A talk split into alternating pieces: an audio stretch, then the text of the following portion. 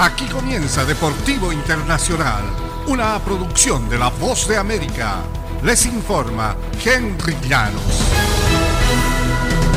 El fútbol americano de la NFL negó que los dos árbitros a quienes se vio interactuando con el receptor de Tampa Bay, Mike Evans, en el túnel del estadio Bank of America, tras la derrota sufrida el domingo por los Buccaneers 21 a 3 ante los Panthers de Carolina, le hayan pedido autógrafos.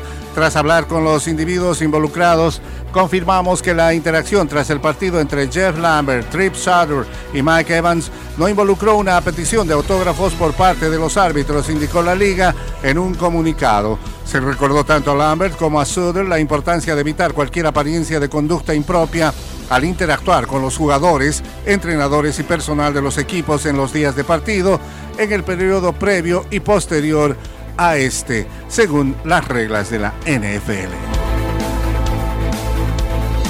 Y en el fútbol internacional, la Copa Mundial consagró a Kylian Mbappé, pilar de la selección francesa, campeona hace cuatro años. Esta vez el torneo se ofrece como una válvula de escape a las presiones que el astro vive en el Paris Saint-Germain y le da la oportunidad de jugar en la posición que más le gusta. Para Karim Benzema el torneo se ofrece como una vitrina para desplegar el talento que lo llevó a ganar el balón de oro a los 35 años. Los caminos de ambos a Qatar no podrían ser más diferentes. Cuando Mbappé, con escasos 19 años, anotó para Francia en la final del Mundial del 2018, pasó a ser el jugador más joven en marcar un tanto en una final desde que Pelé lo hizo en 1958. Benzema ni siquiera había hecho el viaje a Moscú el delantero del Real Madrid había sido marginado de su selección por un tema realmente extrafutbolístico.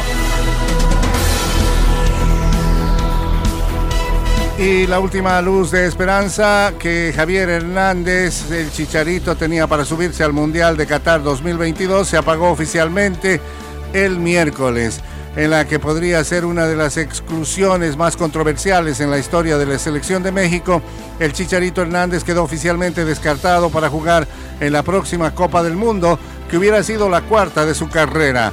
Ni las lesiones de Raúl Jiménez y Rogelio Funes Mori, ambos tratando de recuperar la forma futbolística, le dieron motivos suficientes al entrenador argentino Gerardo Martino para levantar un castigo por indisciplina que pesa sobre Hernández desde septiembre de 2019. El Chicharito es el goleador histórico de la selección mexicana y viene de una temporada en la que marcó 18 tantos con el Galaxy de Los Ángeles en la MLS. Y hasta aquí Deportivo Internacional, una producción de La Voz de América.